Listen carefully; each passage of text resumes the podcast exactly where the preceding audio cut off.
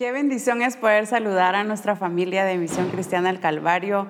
Es una bendición poder estar una vez más en este discipulado de mujeres que el Señor ha dado ese recurso, esa herramienta para que podamos seguir siendo edificadas, formadas, transformadas, enseñadas en lo que Él quiere que nosotros hagamos para Él.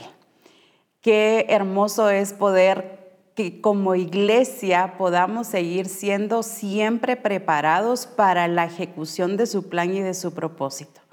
Misión Cristiana del Calvario goza de tener la palabra eh, real, la palabra vida, la palabra verdadera. Y qué hermoso es saber que hombres y mujeres componemos esta iglesia que Dios se ha determinado presentarse a sí mismo y me encanta saber que como mujeres somos parte de ese plan glorioso. Así es que estos discipulados no solo son para adquirir conocimiento ni para predicarlos en un discipulado, sino que son para que cada una de nosotras seamos preparadas como iglesia porque es a nosotros y nosotros quienes nos presentaremos delante de Él. Así es que continuemos viendo lo que el Espíritu Santo quiere para nosotras y entendamos que, como decía, no solo es conocimiento, sino que es llevarlo a la ejecución. El Espíritu Santo ha estado hablándonos en reforma apostólica eh, en relación al señorío de Cristo. Cuando hablamos del señorío de Cristo, no es un tema más, es el tema central de todo hijo de Dios.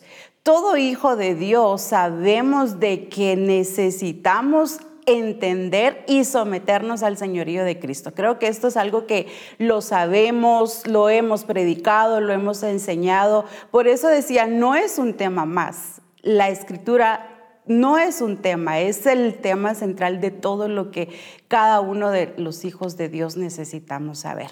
Y quiero que vayamos a el Evangelio de Lucas capítulo 6, versículo 46.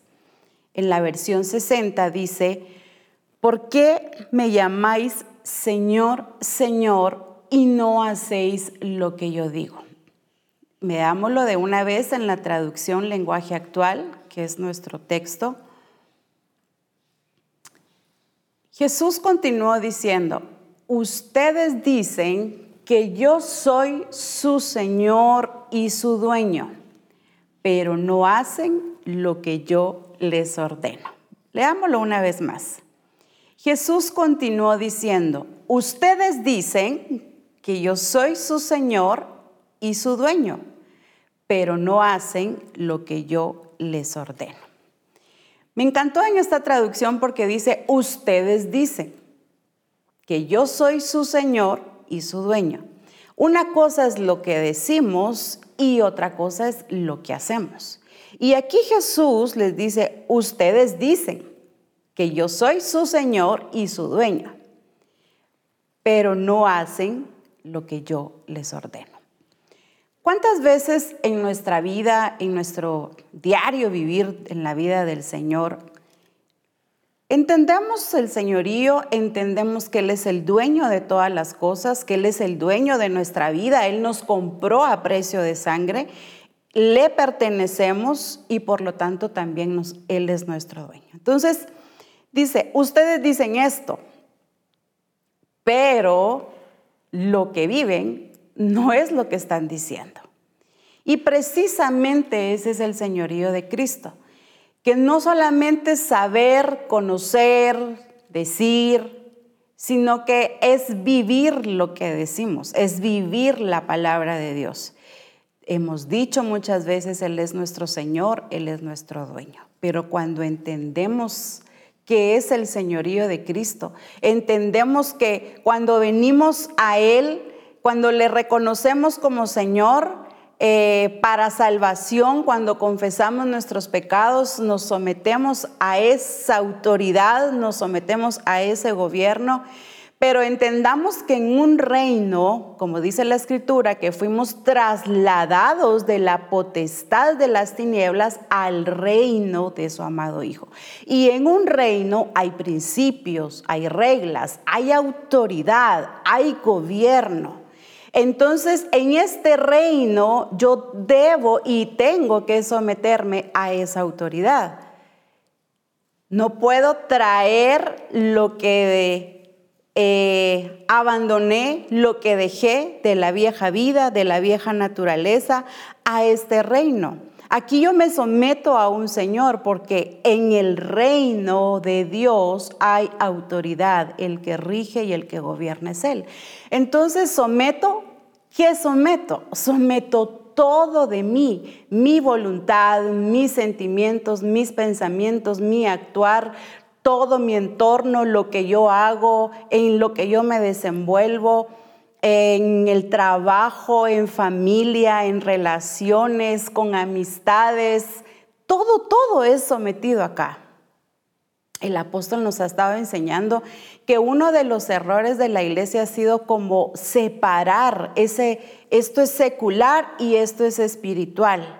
Esto es eh, eh, fuera del reino de Dios y, y pues aquí estoy en el reino, aquí no se puede hacer esto, no todo lo que nosotros hacemos, somos, sentimos, pensamos como seres vivientes, nos sometemos al señorío de Cristo.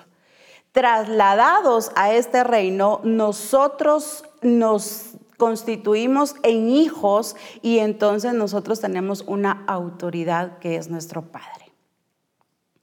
Por eso me encantó esto. Ustedes dicen esto, pero realmente no están haciendo. Aquí ustedes dicen, pero aquí no lo están viviendo, no lo están llevando a la práctica, no lo están llevando a esa ejecución.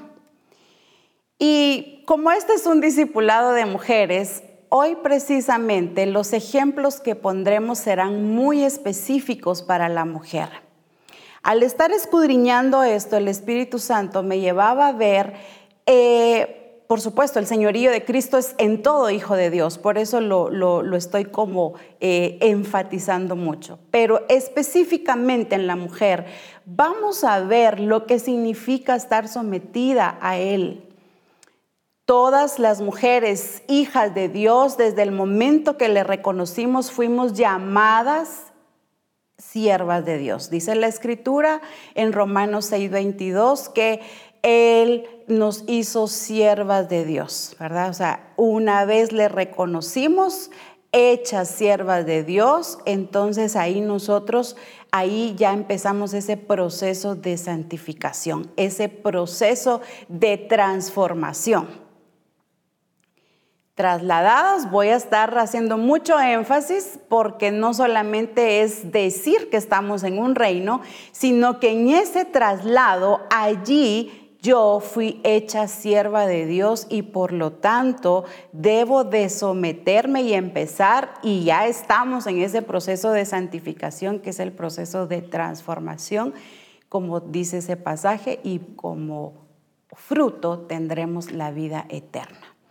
Entonces, quiero que veamos que ya las mujeres en el reino de Dios, cuando estoy diciendo siervas de Dios, no estoy hablando de un ministerio, de un don eh, dado por Cristo, sino que estoy hablando de hijas de Dios, nacidas de nuevo, constituidas ya eh, en ese nuevo pacto, ya estando viviendo en el reino de Dios, yo me constituyo una sierva de Dios para servirle, para adorarle, para empezar a hacer ese llamado y ejecutar ese llamado glorioso que nos ha hecho a ti y a mí.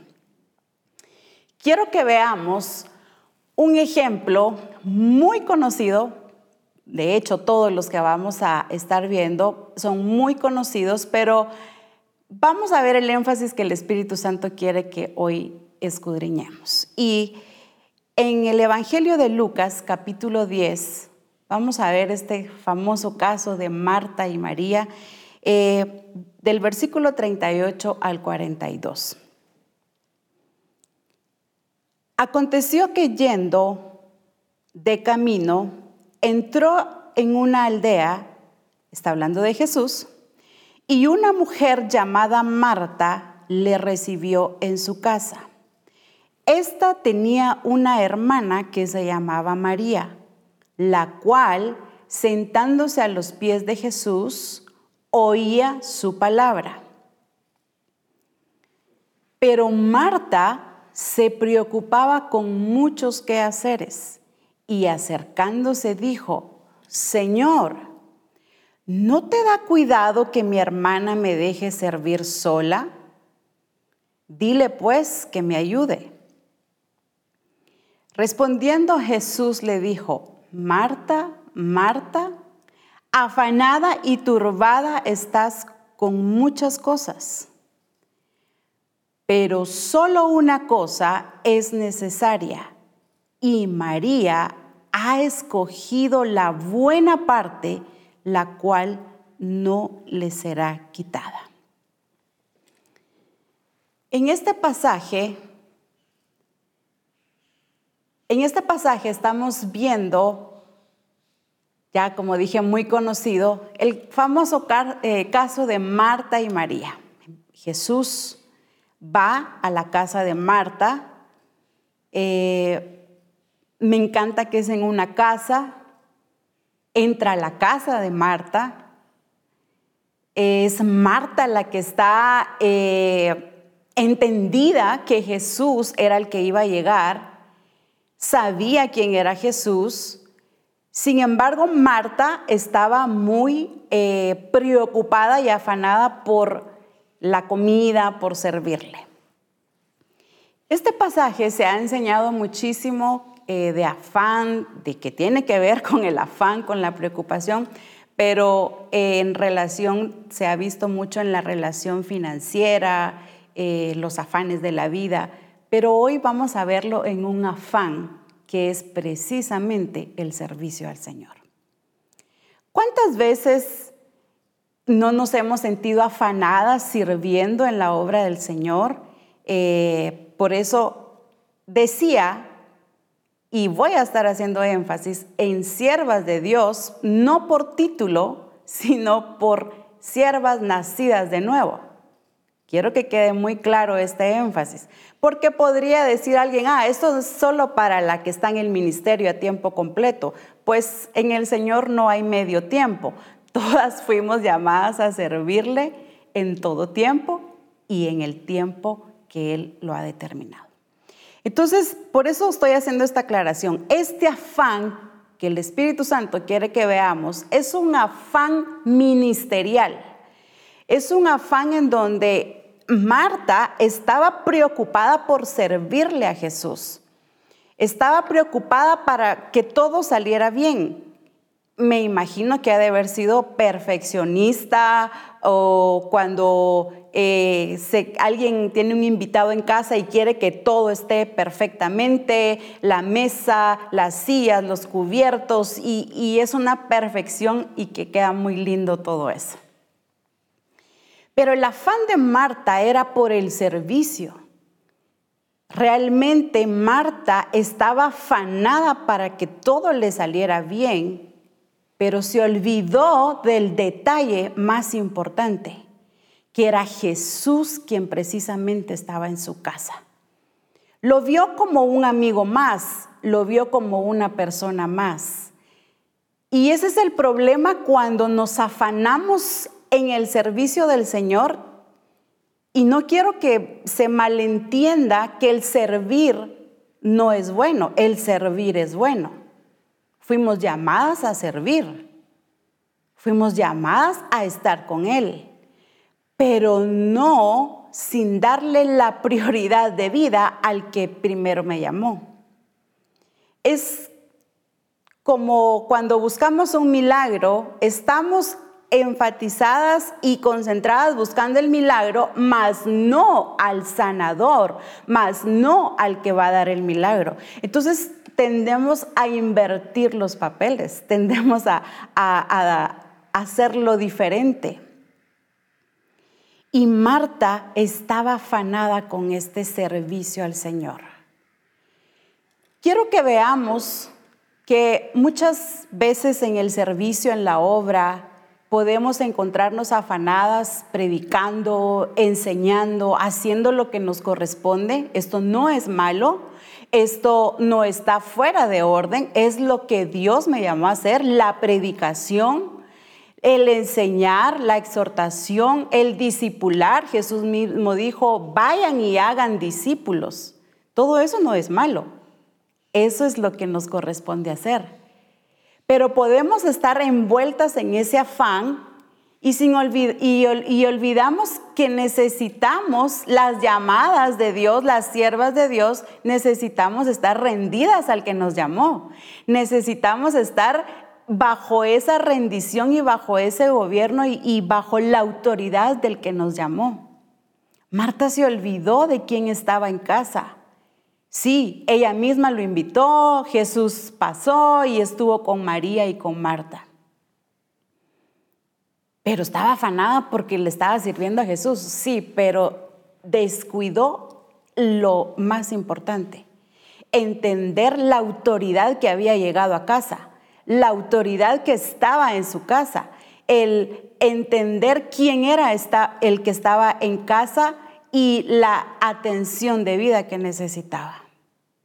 No podemos olvidarnos nosotros por muy llamadas, por muy usadas por el Señor, por muchos planes en la agenda que tenga del Señor, de reuniones, de discipular, de adiestrar, de, de, todo esto que mencionaba y que nos corresponde. Pero no podemos olvidar que nosotras necesitamos estar rendidas delante de Él. Veo algo interesante acá en la vida de Marta. Y es que todo lo que Marta estaba haciendo parecía que se centraba en Jesús, pero no estaba centrado en Jesús. Estaba centrado en el yo. Estaba centrado en lo que ella quería y en lo que ella pensaba. Entonces, eso se llama egocentrismo. Parecía que estaba muy atenta de Jesús, de lo que él necesitaba. Pero en realidad estaba centrada en la necesidad de ella, porque Marta llega hasta exigiendo, con una actitud exigente donde le dice, Señor, no te da cuidado, pero mire esto, Señor, no te da cuidado. Hay otras versiones muy fuertes que seguro quizá usted lo ha, visto, dice, no te da pena, casi que regañando a Jesús. Acá en la versión 60 dice, no te da cuidado que mi hermana me deje servir sola, otra vez el servicio. Pero aquí la actitud de Marta, quiero que veamos ahora la actitud de Marta, exigente, hasta con prepotencia. ¿No te da cuidado que me deje sola en esto? Qué delicado es cuando nosotros tenemos una actitud exigente con el Señor, pero le llamamos Señor.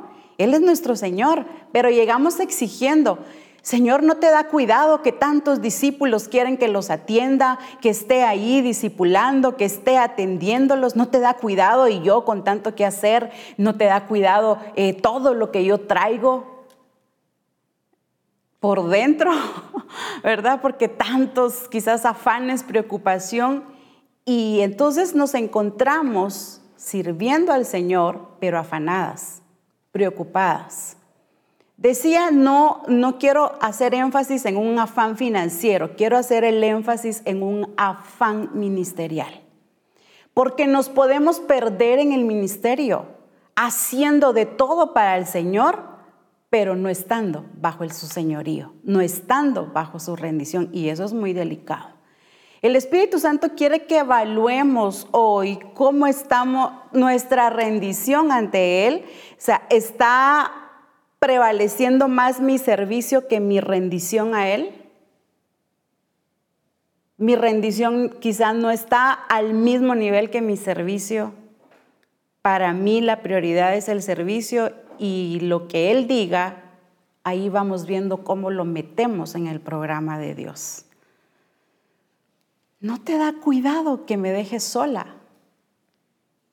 Quizá muchas veces te has sentido sola, quizá muchas veces te has sentido afanada por algún discípulo, por la iglesia, lo que se va a pagar, lo del local, eh, qué vamos a hacer eh, con toda esta situación que se está viviendo, pero hay que seguir predicando, hay que seguir enseñando y hacemos todo. Pero ese afán ministerial nos va a desviar de estar rendidas ante su señorío. Decía que Marta parecía que estaba centrada en Jesús al haberlo invitado, pero en realidad estaba centrada en ella. ¿No te da cuidado que yo esté en esto?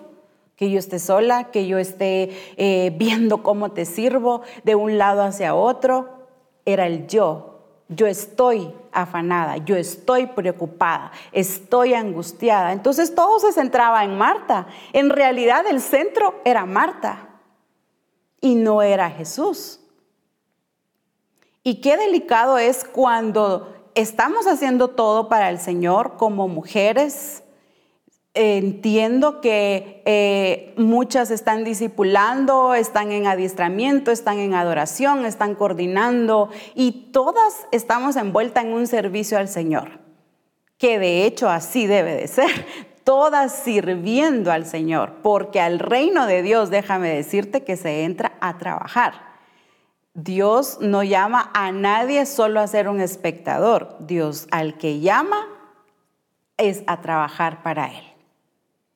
Por eso Saulo dijo, ¿qué quieres que yo haga? Él entendió que era para trabajar. El, asunto es que no, no nos vayamos a los extremos. Bueno, si, si me llamó a trabajar, todo es para Él, sí, todo para Él, pero sin descuidar lo más importante su persona, el estar conectadas con Él, el estar rendidas ante Él, esa relación. Esto va muy ligado con mi relación con Dios, con mi intimidad. A más relación con Dios, a más intimidad con Dios, más rendición va a haber en mi vida. No va a ser difícil soltar, despojarnos de esas cosas que Él está pidiendo. Porque muchas veces nos soltamos, nos rendimos porque estamos en una lucha. El yo es que yo estoy sirviendo, es que yo estoy aquí y queremos tomar protagonismo donde no lo tenemos, cuando el protagonista de todas las cosas es el Señor. Entonces, qué importante es, mujer, que empecemos a evaluar en dónde está la rendición de nuestro servicio. El adiestrar, discipular, predicar, enseñar, eso es algo que tenemos que hacer. Pero cuando eso se convierte solamente en un medio para yo satisfacer mis deseos, eh, yo satisfacer, eh, voy a decir eh, de nuevo, un protagonismo, yo satisfacer algo de mi ego, y eso se convierte en todo en mi vida, entonces descuidé el objetivo y perdí de vista el llamado de Dios para mi vida. Sin embargo, Jesús vio el afán en el que María estaba y le dice, Marta, Marta, afanada y turbada estás con muchas cosas y quiero que le ponga atención a esa palabra, con muchas cosas. Yo estoy segura que a muchas quizá no nos alcanza el día, porque hay que hacer muchas cosas. Y el día se nos va. Y puede ser que se nos vaya haciendo la obra de Dios. Que dediques días enteros, discipulados, que seminarios, que tanta actividad olvidamos que nosotras necesitamos estar primero con Él rendidas delante de Él, porque estoy segura que Él sigue y continúa trabajando en cada una de nosotras, en procesos, en circunstancias, y ahí es donde está nuestra rendición. Por eso quiero que veamos la actitud de, María. Entonces, la actitud de María era muy diferente a la de Marta. María ni siquiera le respondió a Marta. Marta llegó y le dijo, delante de María, eso no se lo dijo en el oído. ¿No te da cuidado que mi hermana no esté aquí? Quejándose, eh, no llegó con una petición, llegó con una exigencia. Pero Jesús, tan sabio, tan perfecto que él desde que entró, él sabía que eso iba a pasar, entendió el panorama, pero le sirvió para dar y sentar un precedente precioso. Le dice, respondiendo Jesús le dijo, Marta, Marta, afanada y turbada estás con muchas cosas. Con muchas cosas. Esta es la parte que quiero que evalúes y evaluemos en nuestra vida. Pero solo una cosa es necesaria. Solo una cosa es necesaria. ¿Y entonces servir no es necesario? Sí, pero aquí le dice, pero solo una cosa es necesaria. Y María ha escogido la buena parte, la cual no le será, será quitada le dice, ha escogido la buena parte. Note que Jesús no le dijo, Marta, no es bueno servir. Sí es bueno servir, pero le dice, María entendió qué es lo principal, qué es lo necesario. Y me encanta esta palabra la de cuando dice una cosa es necesaria. Porque si algo Jesús, eh, vemos en los evangelios cómo Él mm, enfatiza la palabra necesidad. Me es necesario ir a otros lugares, me es necesario pasar por Samaria, me es necesario hacer tu voluntad. La palabra necesidad es imprescindible, o sea, cuando tenemos necesidad de algo es porque sí tiene que estar en nuestra vida, no es una opción. Entonces Jesús dice, una cosa es necesaria,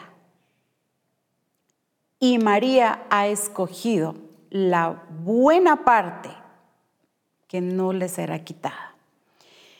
La actitud de María no era que no le importara servir al Señor, pero entendió que antes del servicio estaba la rendición. Por eso Jesús, eh, recuerda usted cuando fue tentado y fue llevado al desierto y Satanás le dice, si tú postrado me adorares, yo te daré todo esto.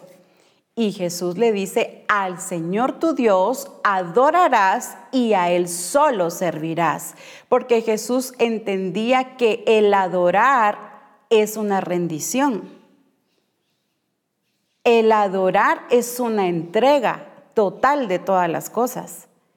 Entonces, el estar postrado, el estar rendido, por supuesto que, que sí es una adoración, pero también es una actitud interna. La rendición quizá no es algo que podamos eh, tocar, que sea tangible, pero la, rendición es una actitud interna que se va a expresar en mis eh, acciones, en mi carácter, en lo que yo escojo. Por eso acá le dijo, ella ha escogido la mejor parte.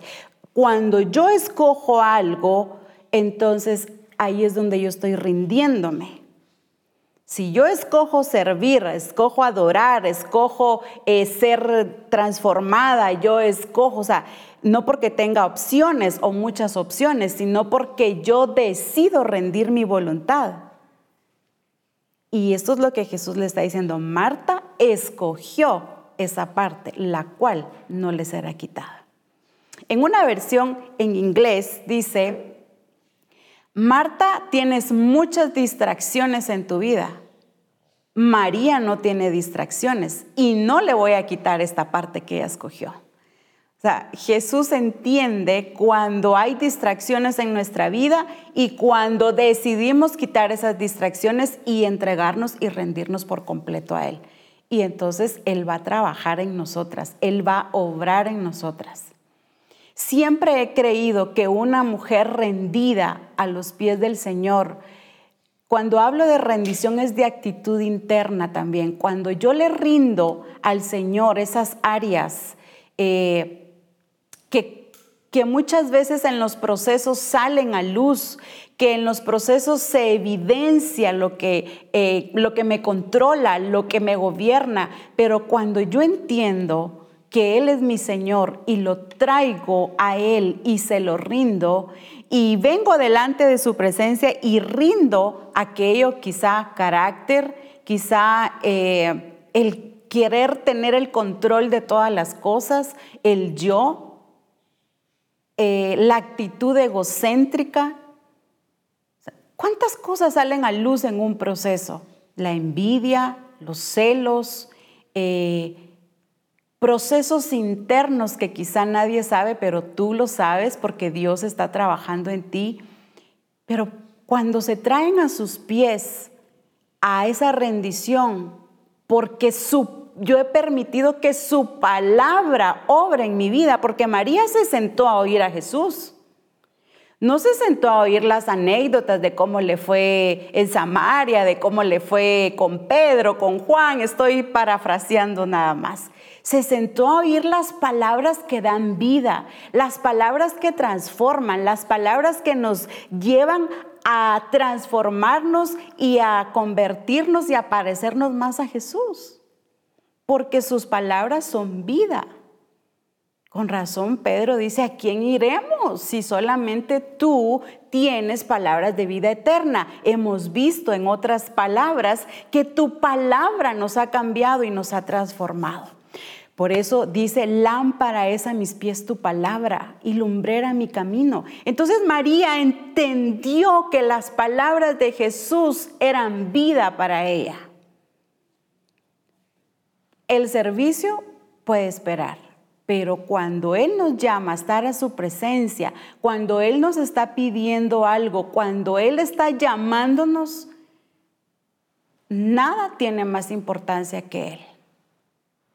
El apóstol decía eh, en Reforma hace eh, varios lunes, cuando empezó a hablar del señorío, que cuando algo toma eh, más importancia que Dios en mi vida, eso se convierte en un ídolo. Y eso es peligroso porque estos vienen a desplazar a Dios, así como usted lo está oyendo. Entonces es necesario entender qué está desplazando a Dios en nuestra vida.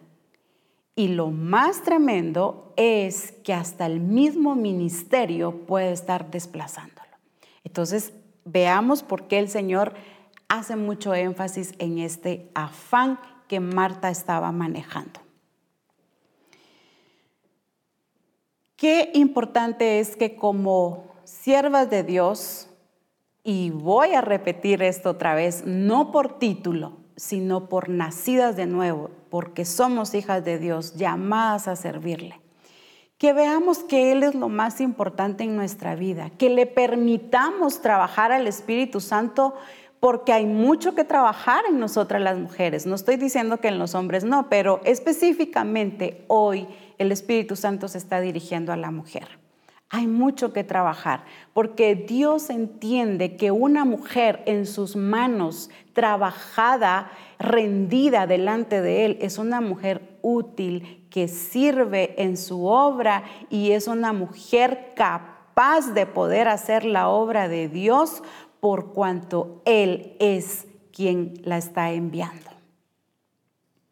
Qué importante que empecemos a ver qué es lo que el Espíritu Santo está hablándonos. El Espíritu Santo es maravilloso porque su palabra es la que discierne nuestra vida. Yo quisiera llamarlo de esta manera, es como un escáner a nuestra vida. Cuando está la palabra de Dios, la palabra de Dios empieza a pasar por todo nuestro ser y empieza a discernir aún lo más profundo. Y quizá nos va a mostrar áreas de nuestra vida que no le hemos tomado importancia, pero que se han convertido en un estorbo y eso no está rendido ante el señorío de Cristo. Cuando decía que hay un afán ministerial, Él está en nuestra boca, él está en nuestros labios. Pero mire qué tremendo lo que dice Isaías capítulo 29, versículo 13. En la versión VBL, Isaías 29, 13 dice, el Señor dice, este pueblo viene a alabarme con sus palabras y me honran con sus labios. Aquí está en la boca de ellos Dios. Mire, dice, este pueblo viene a alabarme con sus palabras y me honran con sus labios. Pero sus pensamientos están muy lejos. Su culto a mí solo consiste en que siguen reglas que la gente les ha enseñado. Volvámoslo a leer. El Señor dice, este pueblo viene a, alabarme con sus palabras y me honran con sus labios, pero sus pensamientos están muy lejos.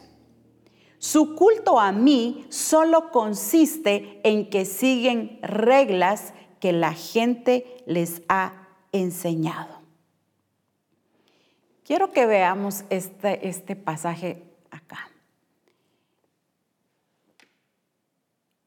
La palabra de Dios estaba muy cerca en sus labios, o sea, lo enseñaban, usemos los términos nuestros, predicaban de él, discipulaban, adiestraban, corregían, estaban haciendo todo. En los labios está él. Así está el Señor. Por eso nuestro eh, versículo base dice, ustedes dicen que yo soy su Señor. O sea, sí está en nuestros labios, sí está en nuestras prédicas, sí está en nuestras enseñanzas. Él está en todo eso. Pero, dice, sus pensamientos están muy lejos de mí. Están muy alejados de lo que yo soy, de lo que yo pido, de lo que yo ordeno. Y mire esto, dice, su culto a mí. Recuerde que pues acá culto no es un servicio dominical, ¿verdad? No, está hablando de adoración, como se nos ha enseñado en Romanos 12, 1 eh, y 2, de, ese, de esa rendición, de presentarnos vivos delante de Él. Entonces dice, su culto a mí, o sea, es decir, su adoración a mí, solo consiste, póngale atención a esto, solo consiste en que siguen reglas que la gente les ha enseñado. Entonces, al leer esto, qué tremendo es poder ver que nosotras podemos estar siguiendo reglas, podemos estar siguiendo directrices, pero no ser transformadas.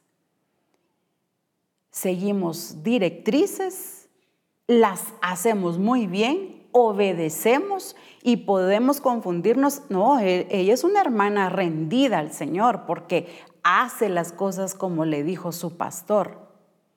Hace las cosas como le dijo su discipulador. Sí, puedo estar siguiendo reglas, puedo estar siguiendo directrices que, me han enseñado, pero no ser transformada, pero no ser rendida. Entonces ahí es donde me, mm, sí me, me llamó mucho la atención en qué delicado es que nos podamos confundir y como decía al inicio, perdernos en el ministerio, perdernos en esa ejecución y no ver si estamos obedeciendo solo porque se nos delegó o así lo aprendimos o así se nos ha enseñado o estamos obedeciendo por naturaleza. Es muy diferente. Yo puedo obedecer directrices porque he aprendido a ser obediente y, he sido bien enseñada por el pastor. Ahí conozco discípulos que siguen un protocolo, pero uno dice bien enseñaditos por el pastor. Son como la réplica, ¿verdad? O sea, es un protocolo de todas las cosas.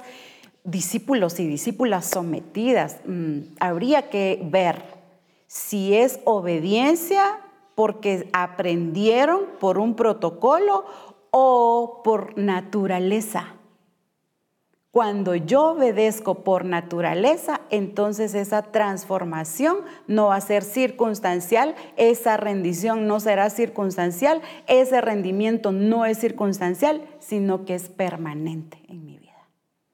Entonces cuidemos de no tenerlo solo en nuestros labios, pero muy lejos de hacer lo que Él nos ha pedido. ¿Y qué le ha pedido Dios a la mujer? ¿Qué te ha pedido Dios a ti?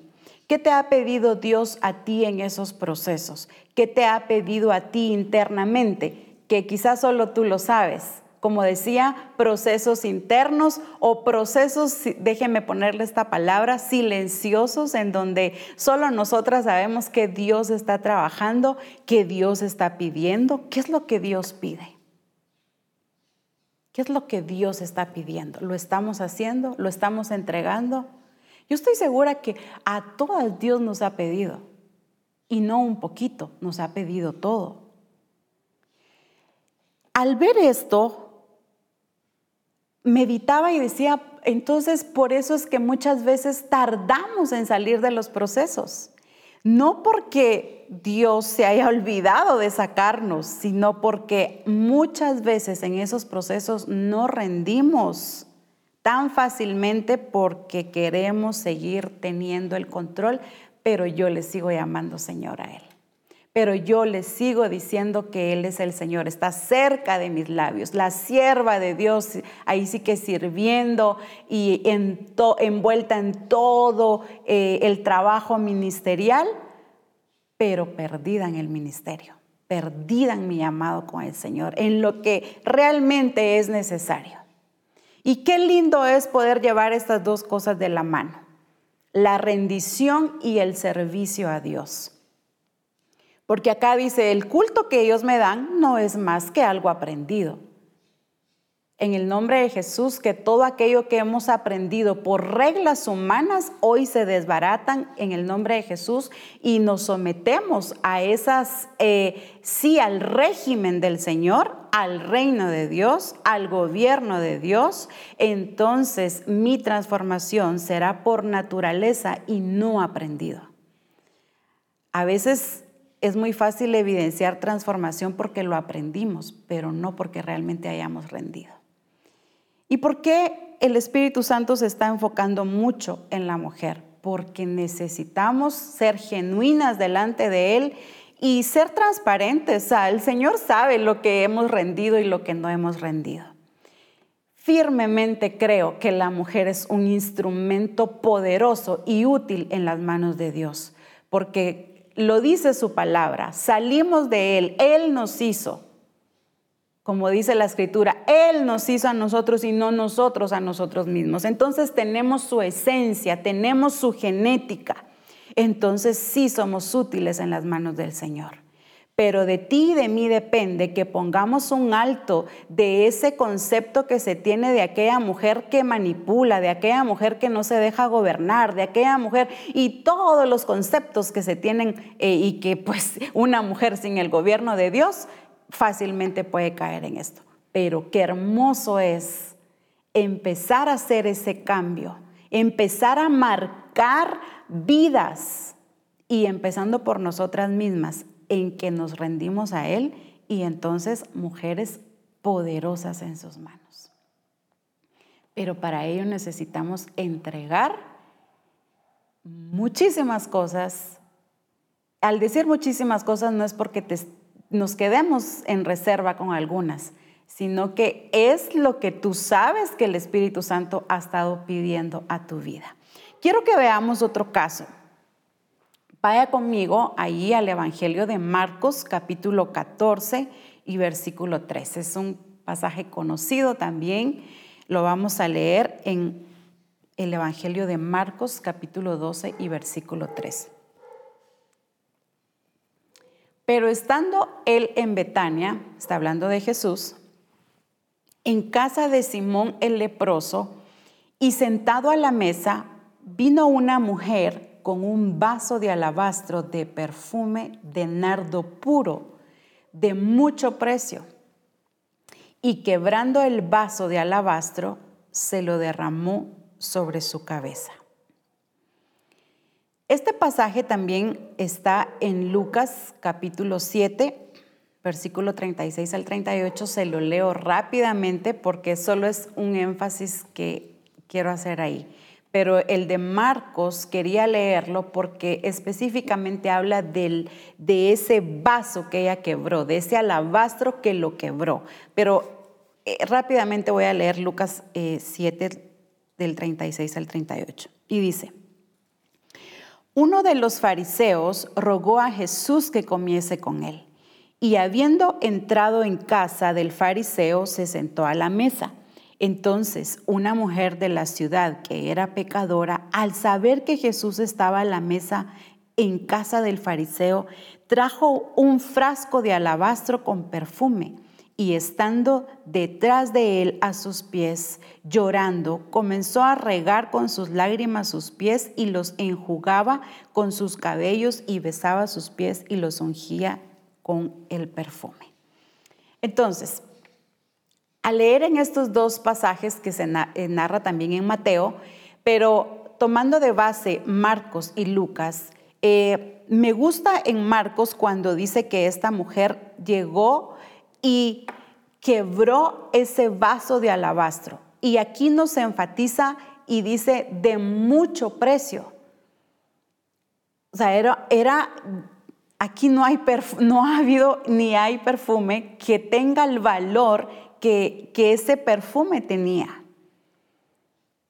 Se dice que era casi el sueldo de todo un año para ella al, al estudiarlo eh, y escudriñar esto, o sea, era un perfume que quizá ella venía guardando, venía atesorando, era el todo de ella, ahí estaban sus planes, ahí estaba su futuro.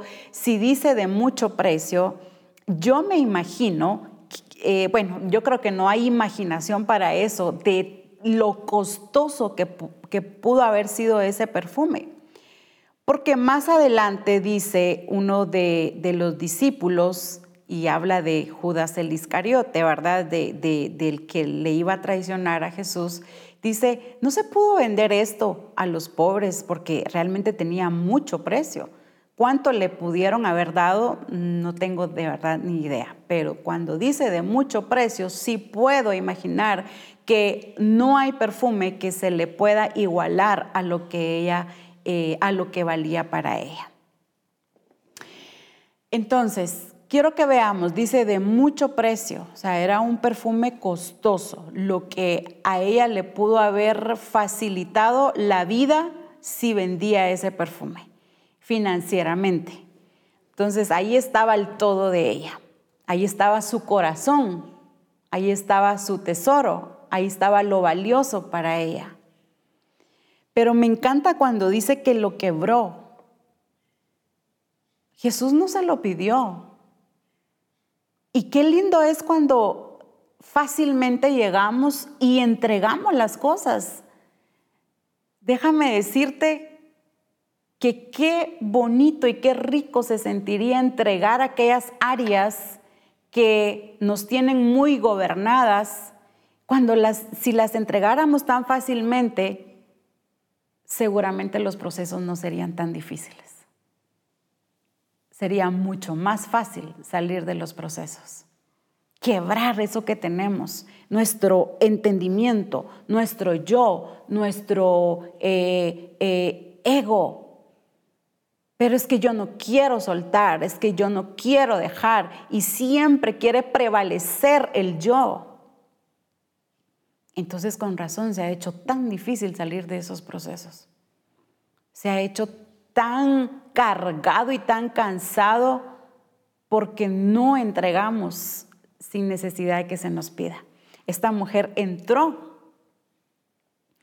Y en el Evangelio de Lucas quise leerlo porque dice que entró y en realidad esta mujer no era ni invitada. Fue Simón el fariseo que invitó a Jesús a su casa. Pero ahora veamos la actitud de Simón. Simón lo vio como cualquier persona. Sí, más adelante en los textos, en los versículos, cuando Jesús le, le, empieza a preguntar y ya conocemos la historia, él responde, sí, maestro. O sea, como quien dice, sí, dime, aquí estoy, estoy atento pero no le responde sí, Señor, porque él no entendió quién estaba en casa. Y esto me hacía pensar muchas veces cuántos rótulos a veces o cuadros tenemos, eh, bueno, yo no lo tengo en mi casa, pero eh, he visto eh, Jesús el Señor de este hogar. Jesús, el Señor, eh, voy a mencionar mi país, Guatemala, el Señor de Guatemala. Lo andamos en el carro, lo andamos en llaveros.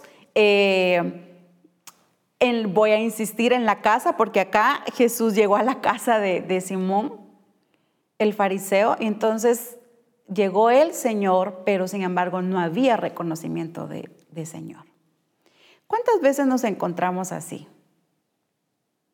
Hasta con rótulos, con textos, con todo en nuestros labios. Jesús Señor. Pero en realidad no es el Señor porque no hay una rendición, no hay una entrega. No hay un entregar de los, de, los planes que tengo, de deseos, de anhelos. Dios no nos eh, limita ni nos impide tener sueños, deseos, anhelos, eh, que planifiquemos, pero no fuera de Él, no fuera de su persona al final entendamos que la palabra dice, separados de mí, nada podéis hacer. Aunque así quieras negocios, nada vas a poder hacer separada de Él. Eh, quieres familia, nada vas a poder hacer separada de Él. Quieres un aumento en el trabajo, quieres ascender en el trabajo, lo que decíamos. Nada lo podemos hacer sin Él.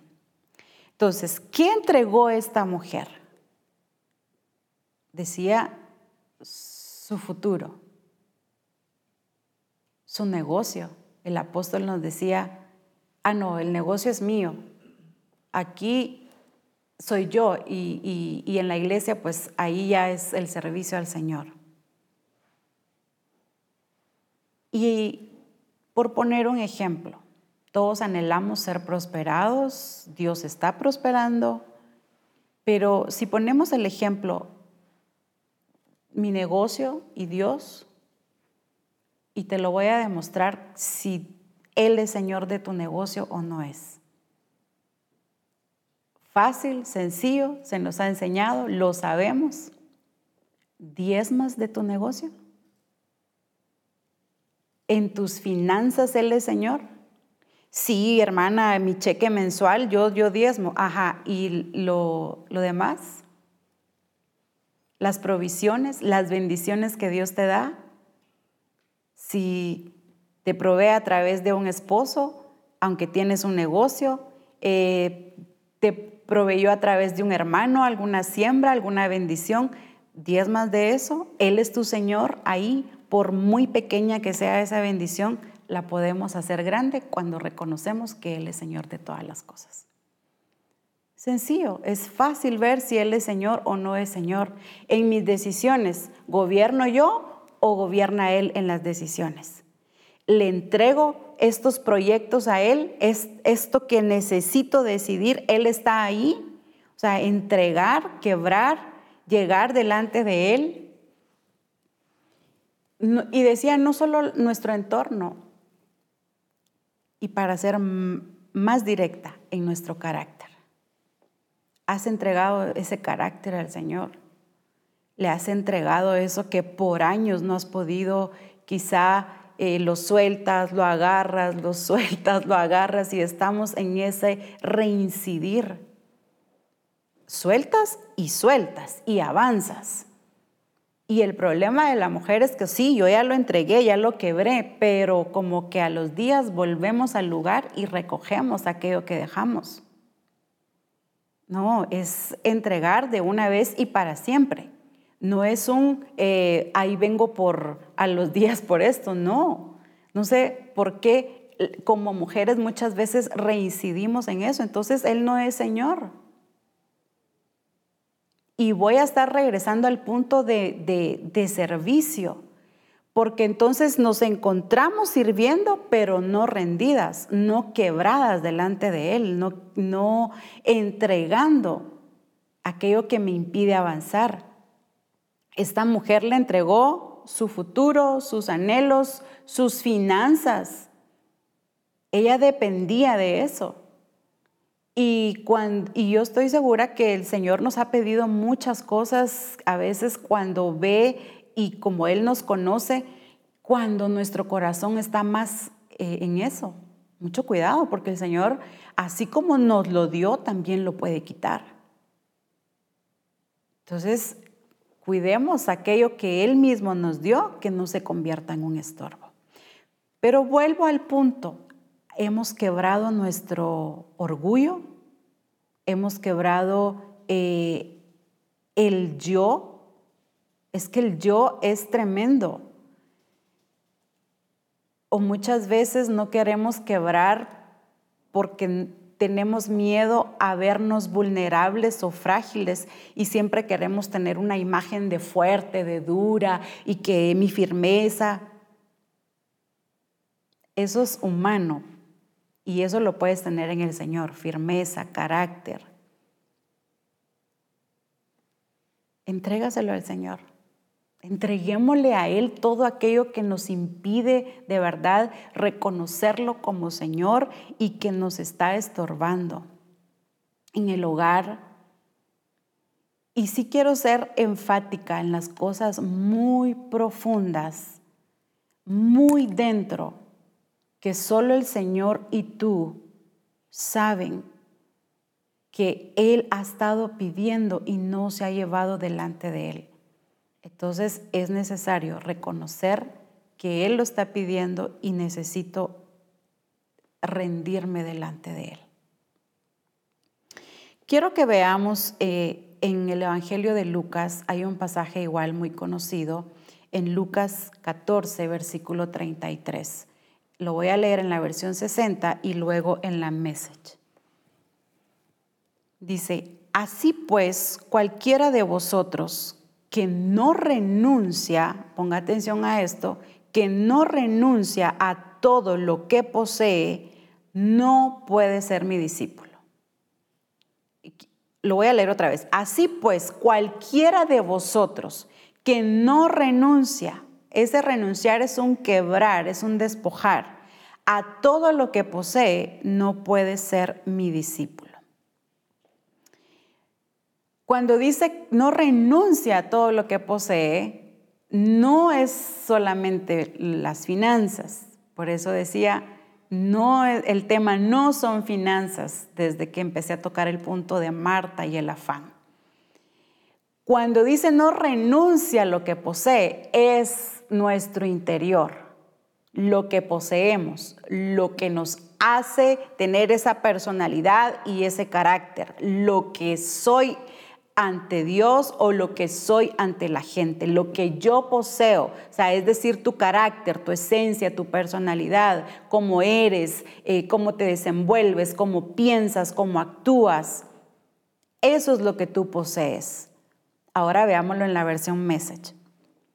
Dice, en pocas palabras, si no estás dispuesto a tomar lo que más quieres, ya sean planes o personas, mire qué tremendo, ya sean planes o personas, y darle un beso de despedida, no puedes ser mi discípulo. No se puede. El no de Dios es un no, no es negociable. Yo no puedo ser ahora voy a usar el término, si somos discípulas de Dios, esa sierva de Dios nacida de nuevo, esa hija de Dios, no puedo ser si yo no renuncio a mis planes, a lo que yo planifiqué, a lo que yo quiero que se haga en casa, a lo que yo, a como yo quiero dirigir el negocio, como yo quiero dirigir mi vida, como yo quiero dirigir a mis hijos, como yo quiero dirigir mis relaciones. No, aquí dice no puede ser, porque no es, no soy yo, es Él. Y más eh, eh, importante, dice planes o personas. Mire qué tremendo. ¿Quién te dirige? Quizá la respuesta de muchas ahorita fue, a mí mi esposo, hermana. Bueno, pues ese es otro tema, habría que ver si estás en la sujeción correcta o solamente estás aprendiéndolo, pero no en la naturaleza de Dios. Si no renunciamos a lo que tenemos dentro, si no aprendemos a vaciarnos de ese yo de ese carácter. Porque puede ser que yo me ame muchísimo en cómo soy. Soy tan fuerte que nadie me puede quebrar. Soy tan fuerte que nadie me puede decir nada. Y entonces nos amamos. Entonces no queremos quebrar nuestro yo. Es que es el ya no vivo yo. Es ahora, o sea, más vive Cristo en mí. O sea, es Él en nosotras. El apóstol Pablo entendía muy bien eso, o sea, ya no vivo yo, o sea, el yo es muy fuerte, muy tremendo. Por eso Jesús decía, yo no hago nada por mí mismo, no por incapacidad o inutilidad como lo hemos visto, sino que él entendía que él tenía gobierno y tenía a su Señor, porque Jesús tenía gobierno y tenía a su Señor quien lo dirigía, al el Padre. Entonces, esta versión dice quién en la 60, el que no renuncia a lo que posee no puede ser mi discípulo, porque el discípulo hace lo que ve hacer del Padre. Entonces, no podemos seguir sirviendo si no renunciamos a estas cosas que ya el Espíritu Santo yo estoy segura que ya empezó y que ya te ha venido hablando no solamente en este discipulado, en el proceso y en el trabajo que trae contigo y conmigo. Porque Él trabaja, todos los días trabaja nuestro Padre. Y qué hermoso es ser trabajado por Él porque significa que estoy en sus manos y significa que como mujer soy importante para Él. Pero si no renunciamos, no podemos estar eh, haciendo como esos jueguitos, no sé si, si en algún momento lo hicieron ustedes o lo, lo, ha hecho con sus hijos, como ese jueguito de luchas, ¿verdad? A ver quién puede más, de fuerza. Entonces, quien venza más, ese es el ganador. Y muchas veces nos encontramos, eh, no, Dios me está pidiendo esto, pero yo no lo doy. Entonces queremos tratar de vencer y estamos jugando. Y eso no es posible o es Señor o no es Señor. Pero por eso dice, no podéis servir a dos señores. O estoy sirviendo a mis planes, a lo que yo quiero, o estoy sirviéndole a Él, a lo que Él está pidiendo de mí. Y avancemos a otro caso. En todo esto el Señor está pidiendo rendición total de nuestras vidas. Un caso también, y me encanta mucho, es el de María Magdalena. Esta mujer conocemos desde el Evangelio de Lucas, el capítulo 8, nos enseña que Jesús andaba predicando y enseñando y dice que muchos discípulos andaban con él y mujeres también que le servían a él. Entonces me encanta porque ver que Jesús eh, eh, dentro de su ministerio incluyó a las mujeres y, sabe que es lo más hermoso, las, eh, les enseñó y las capacitó al mismo nivel que los discípulos, porque ellas no solo andaban sirviendo de sus bienes financieros, sino que andaban también como discípulas de Jesucristo. Entonces, dentro de ellas dice que estaba María Magdalena, la que de ella habían salido siete demonios, me parece. Entonces, esta mujer, pues conoció a Jesús, lo reconoció, se rindió y empezó a servirle al Señor. Lo que me encanta de este punto es la permanencia de esta mujer. Y eso es lo que el Espíritu Santo quiere que aprendamos y veamos, la permanencia del servicio de esta mujer.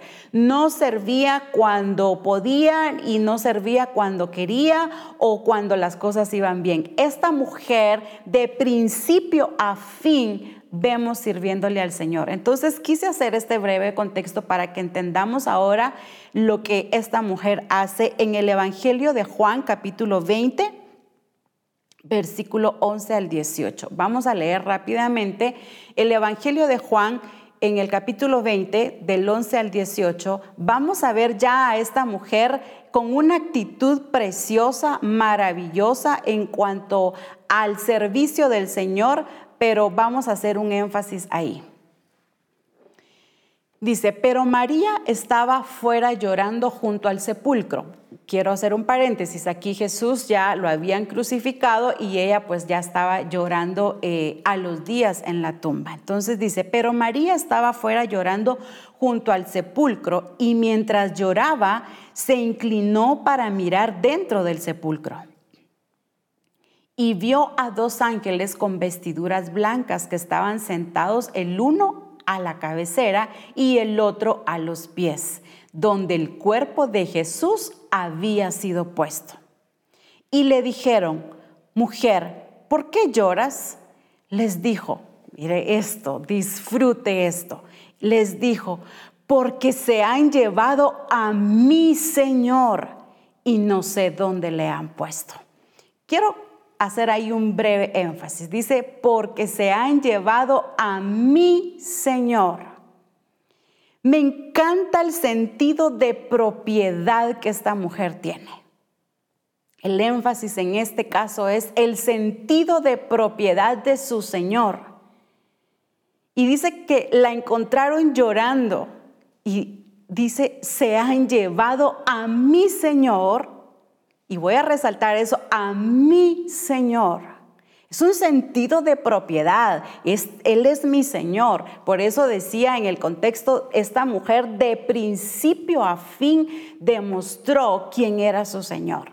El sentido de permanencia, de rendición total, no es circunstancial, porque recordemos que aquí Jesús ya había muerto.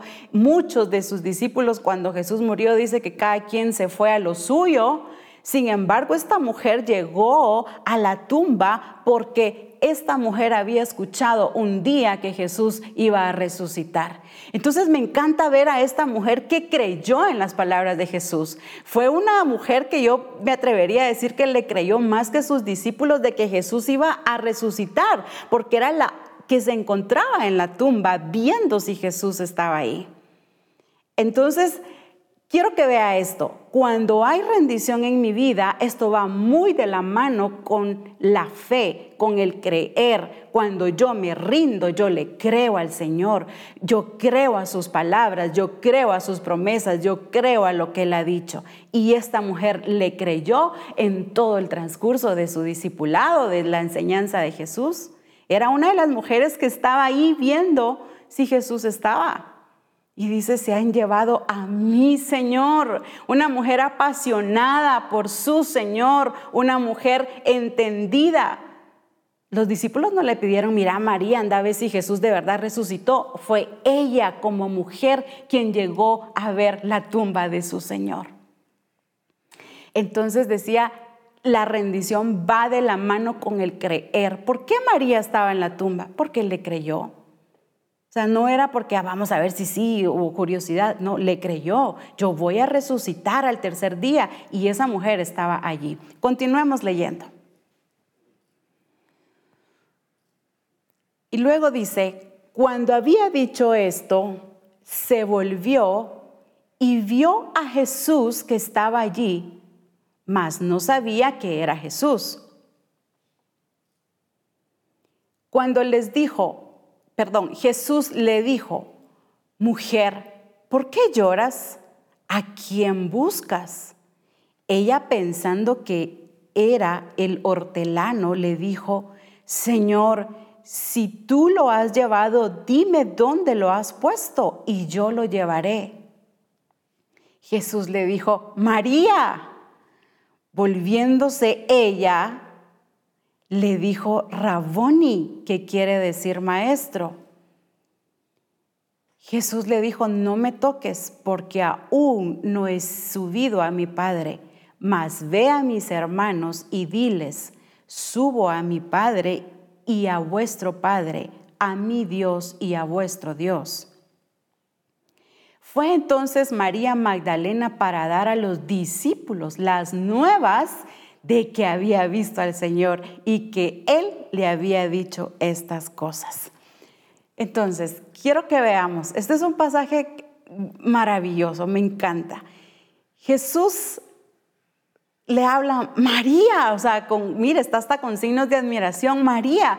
Yo me imagino la escena a María volteando cuando ve a Jesús y le dice Raboni, que es traducido maestro. No le dijo, ala, de verdad resucitaste, pues no. La alegría con que esa mujer vio a su Señor, eso no tenía precio. Qué, qué lindo ver a mujeres creyéndole al Señor, creyendo a sus palabras, a sus promesas, creyendo a, lo, a, ese discipulado que Él nos ha dado a nosotras las mujeres, creyéndole a Él. Y entonces viene Jesús y le da una tarea importante, le dice, ve y dale las buenas nuevas. Es a una mujer a la que envía a dar las buenas nuevas de que Él había resucitado. No es no es ni siquiera los discípulos, es una mujer la que lleva una revelación. Ve y diles a mis hermanos, porque ahí Jesús ya era el primogénito entre muchos hermanos. Qué glorioso es ver a mujeres creyéndole al Señor y cuando le creemos al Señor, esa misma, esa misma confianza, esa misma rendición a su autoridad es la que nos da la autoridad de poder servirle y también nos confía su revelación.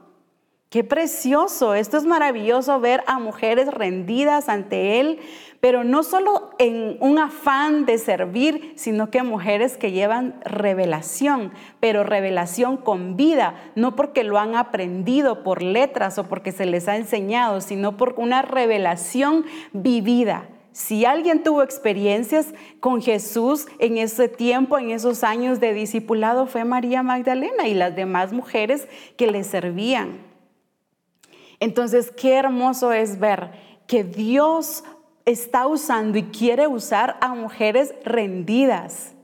Por eso en el contexto decía esta mujer, cuando Jesús la liberó, esta mujer se entregó de lleno al Señor. ¿De cuántas cosas Dios no nos ha liberado, nos ha rescatado? Y por eso el énfasis de este caso es la permanencia de esta mujer. No fue una mujer circunstancial, no fue una rendición parcial, fue una rendición total a la persona de Cristo. Así nos quiere el Señor. Mujeres rendidas de manera total, llevando las buenas nuevas de Jesús, llevando esa palabra gloriosa. Como dice en Salmos eran muchas las mujeres que daban las buenas nuevas. Y así es como el Señor ha visualizado al ejército de mujeres dando las buenas nuevas, pero dando las buenas nuevas no solo por mensaje aprendido, sino porque estas mujeres, y ahora hagámoslo más personal, porque nos hemos dejado trabajar por el Señor y hemos conocido quién es Él. Cuanto más le conocemos más confiamos y más nos rendimos al Señor. Cuando estamos en esto de que sí, que no, que no rindo, que esto y el otro es porque no he aprendido a conocerle al Señor, no he aprendido a saber quién es el que dirige y el que gobierna mi vida. Esta mujer gozosa fue y le dijo a los discípulos el mensaje que Jesús le había dado a, ella. Jesús la tomó en cuenta, no la anuló, no le dijo, ay, qué bueno que viniste, pero este mensaje se los daré yo personalmente a los discípulos. No, estás aquí, me creíste, ahora ve y dale este mensaje a tus hermanos. Qué glorioso, me encanta ver cuando eh, es tan evidente en la palabra que las mujeres, Dios no las anula, sino que son, somos instrumento útil en sus manos. Y otro ejemplo rápidamente es el caso de María, la madre de Jesús. En un breve contexto entendemos desde que cuando los ángeles llegaron a visitar a María y a darle eh, la noticia de que ella sería el vaso, el instrumento que Dios usaría, desde desde un inicio vemos a una María que le creyó al Señor y le dijo, hágase con tu sierva como tú has dicho. Y me encanta esa palabra, el hágase. O sea, lo que tú dijiste, así va a ser en mi vida. Le creyó a esa promesa. ¿Cuánto nos falta creerle al Señor cuando Él ha dicho de ti promesas gloriosas, pero nos hemos enfocado en la circunstancia, nos hemos enfocado en el momento, nos hemos enfocado solamente en, en lo que me está rodeando? María no sabía el proceso que le venía, no sabía lo que tenía que huir, no sabía que tenía que esconderse. María, es más, no se le reveló de todo el proceso, pero sí se le dijo quién era el que ella daría a luz. O sea, por supuesto engendrado por el, por el Espíritu Santo. Entonces, lo que quiero que veamos es que María sabía quién era Jesús. Sabía que era su Señor, no solamente el Hijo, no, era su Señor, porque dice, hágase con tu sierva como tú has dicho. Entonces se le dijo quién iba a ser Jesús y dice que ella guardaba todas esas cosas en su corazón. Pero quiero que veamos este ejemplo, también lo hemos visto en Juan capítulo 2, ya Jesús iniciando su ministerio. Eh, el caso de las, eh, de las bodas de Caná, entonces van a la boda, son invitados. Eh, lo estoy parafraseando y haciéndolo rápido porque es un caso que conocemos. Van a las bodas y entonces en el versículo del 1 al 5 leamos. Dice, al tercer día se hicieron unas bodas en Caná de Galilea y estaba allí la madre de Jesús. Y fueron también invitados a las bodas Jesús y sus discípulos.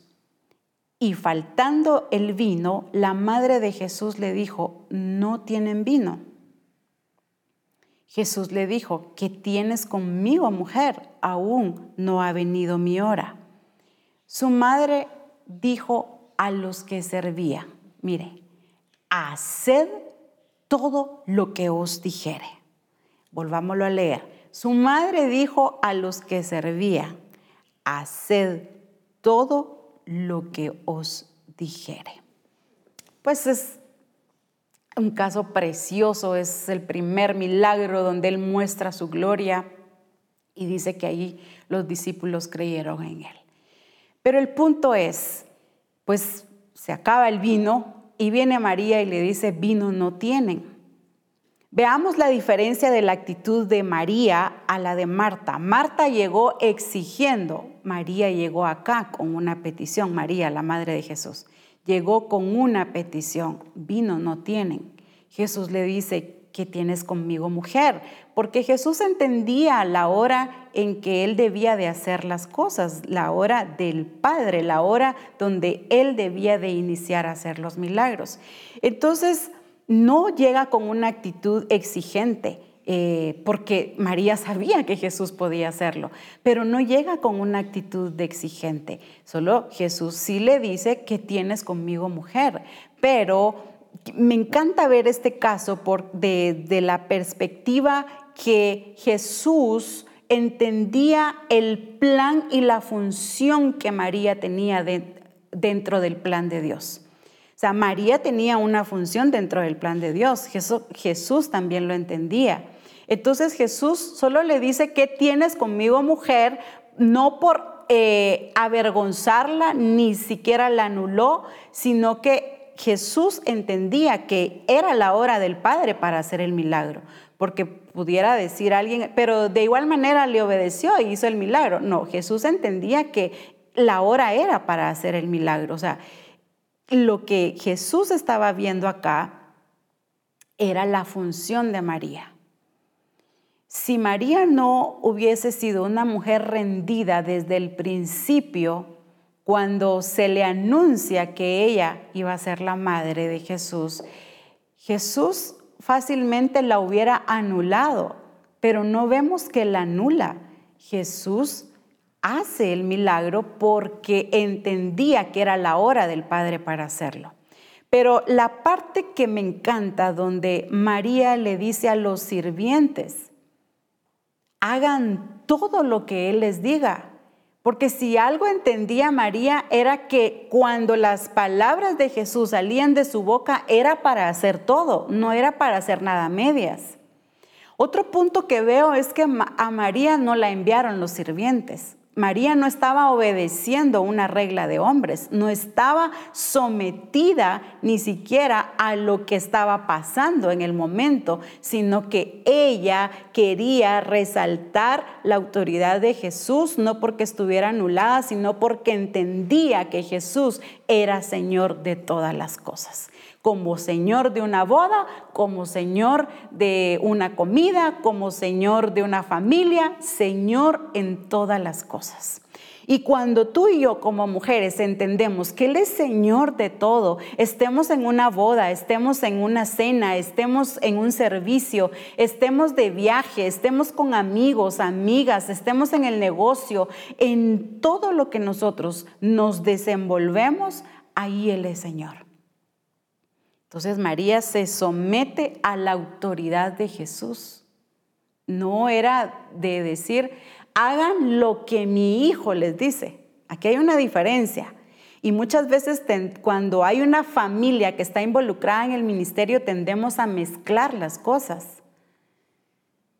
No, aquí María entendió quién era Jesús y dice, hagan todo lo que Él les diga. Y en una versión, en la traducción lenguaje actual, dice, le leo solo esa parte, el versículo 5, eh, dice, entonces María les dijo a los sirvientes, hagan todo lo que Jesús les diga. Hagan todo lo que Jesús les diga. Eso es lo que el Señor nos dice hoy. Hagan todo lo que Él les diga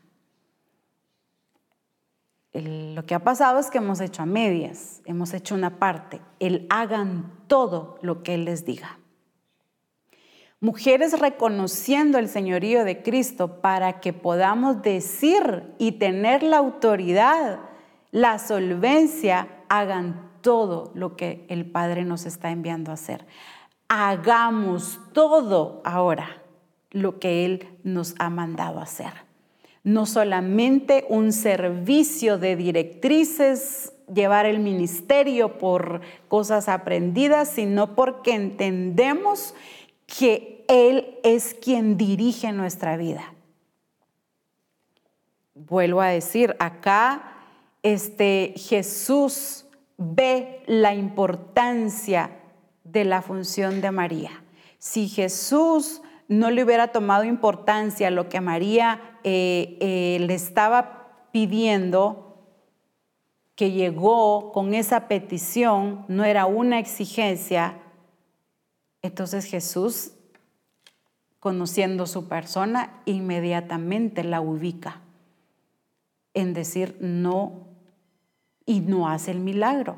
Pero ¿por qué hace el milagro? Porque también Jesús entendió que María como mujer tenía una función. No la anuló. Jesús, no nos confundamos, sí eh, entendió que era el momento, la hora del Padre para hacer ese milagro a María le dice, no ha llegado mi hora porque es María quien llega con esa petición, pero Jesús ya sabía lo que tenía que hacer. No era decir, mira, ya ponete pilas a hacer algo. No, Jesús sabía lo que tenía que hacer. El punto en este caso es el reconocimiento de María hacia Jesús y cómo Jesús también entiende la función de María como, como sierva de Dios porque ella se veía a sí misma como una sierva de Dios. Y ese es otro punto vital en nuestra vida. Hágase con tu sierva, como tú has dicho. Ella misma se llama sierva de Dios. Hágase como tú has dicho. Entonces Jesús también entendía que ella era una mujer que era sometida al Padre. Es que es tan fácil también poder eh, tener eh, esa autoridad cuando estamos sometidas al Padre. Cuando digo autoridad, estoy hablando autoridad de su palabra, autoridad de su plan, autoridad de lo que Dios nos ha enviado a hacer. Nadie que no está rendido delante de Él puede tener autoridad dentro de su reino. Entonces, qué importante es que como mujeres veamos esto, amadas hermanas. Veamos que, por supuesto, Jesús es nuestro modelo por excelencia. Jesús, una persona que vivió rendido al Padre, que no se haga mi voluntad, sino la tuya. No hago nada por mí mismo, sino lo que veo hacer al Padre. Jesús vivió rendido al Padre, sometió su voluntad, sus deseos, sus planes. Hay una versión en estos pasajes donde dice que Él se vació a sí mismo. Qué importante es que para que vivamos rendidas dentro del plan de Dios, necesitamos vaciarnos del yo, de la experiencia ministerial quizá, eso puede ser un ídolo. ¿Por qué no nos dejamos enseñar por Él si Él es el Señor? Él es el todo. ¿Por qué no hacemos a un lado nuestra experiencia de años y que no sea ese tu trofeo, sino que vivamos rendidas ante Él día a día a sus pies, aprendiendo. Y si es corrección, es palabra, es fortaleza, lo que Él quiera enseñarme ese día. ¿Por qué no nos despojamos? ¿Por qué nos soltamos? ¿Por qué no nos rendimos y nos sometemos a ese gobierno que proviene solamente de Él?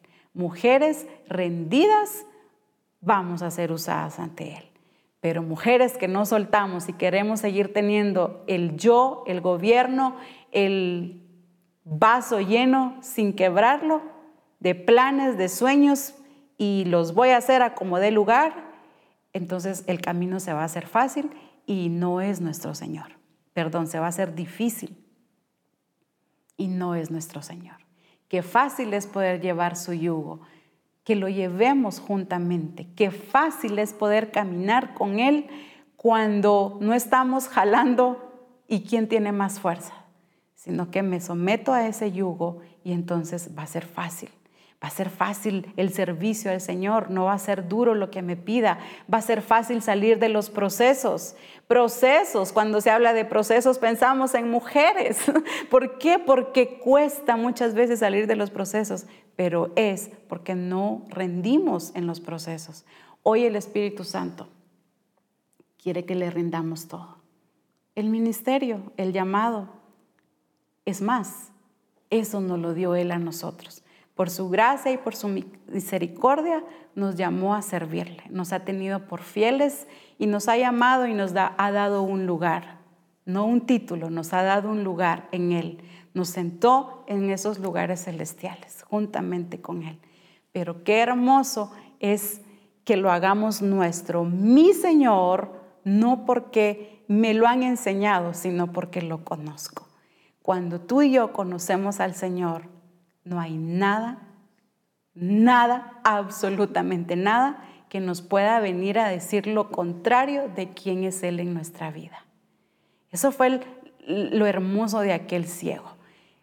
Estaban debatiéndole, ¿qué hizo Él en tu vida? Yo no sé, pero una cosa yo sí sé, que habiendo sido ciego, ahora yo veo, porque ya no era ciego, porque él tuvo una experiencia con Jesús, él lo conoció y entonces nadie le podía debatir, nadie le podía decir, ni los, no hubo fariseos, no hubo religión, no hubo nada que le pudiera quitar su experiencia y su conocimiento con Jesús. Y qué hermoso es que cuando nosotras como mujeres vamos delante de su presencia a rendirnos y le conocemos y nos apasionamos y nos enamoramos por Él, no como romanticismo, sino porque entendemos que a Él le pertenecemos y que Él es nuestro Señor. Entonces, y solo entonces, vamos a seguir siendo usadas por su poder, por su palabra, por su presencia, porque fiel es quien nos llamó. Amén. Así es que, ¿por qué no cierras tus ojos donde estás, estés en un vehículo, estés en un trabajo y lo que el Espíritu Santo ha trabajado lo que te ha estado pidiendo, ríndeselo al Señor. No hay nada más hermoso que mujeres rendidas delante de. Mujeres que nos dejamos trabajar, que estamos allí siendo formadas, enseñadas. Padre bueno, Padre glorioso, qué hermosa es tu palabra. Qué hermoso es el trabajar del Espíritu Santo en nuestras vidas. Cuando tu Espíritu Santo trabaja en nuestras vidas y fácilmente reconocemos tu señorío y entendemos que el que está pidiendo es el Señor.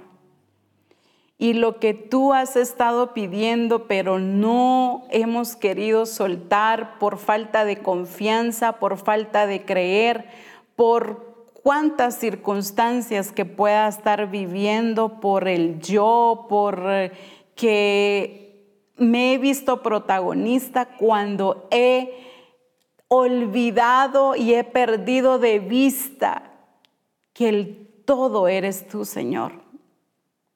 Hoy como mujeres nos exponemos delante de tu presencia y como un libro abierto, como cartas abiertas, el que conoce nuestras cosas, nuestro eh, interior, hoy delante de ti lo traemos, Señor, porque reconocemos que tú eres Señor y que no queremos seguir mm, siendo manejadas y controladas por cosas, por personas, por planes, sino que queremos ser controladas y gobernadas por el Espíritu Santo. Mujeres rendidas delante de ti, llevando tu palabra, llevando tu revelación, llevando las buenas nuevas, porque hemos sido mujeres que hemos permanecido en todo tiempo y en toda circunstancia.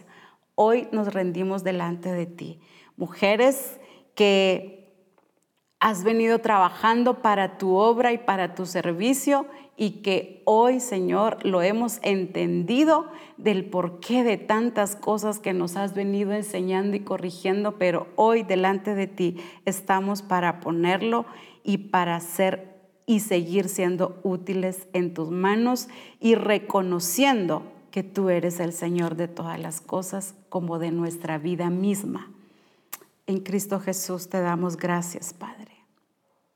Amén. Qué maravilloso es poder seguir siendo enseñadas por Él. Estoy segura que el Espíritu Santo continuará trabajando en tu vida como lo está haciendo en la mía y como lo está haciendo en el resto de nuestras hermanas. Así es que no estamos solas, Él está con nosotros, pero qué hermoso es cuando podemos verlo a Él y podemos hacer como Él nos está pidiendo que hagamos las cosas. Así es que declaro un tiempo glorioso en tu vida, un tiempo de escudriñar eh, de sumergirnos en Él, en su palabra, en su presencia, de avivar lo que Él ha dado a cada una de las mujeres de Misión Cristiana del Calvario y las que han de venir y las que están escuchando en las naciones. Así es que sigamos adelante, te envío un fuerte abrazo y declaro la gloria de Dios en tu vida siempre. Que el Señor te bendiga.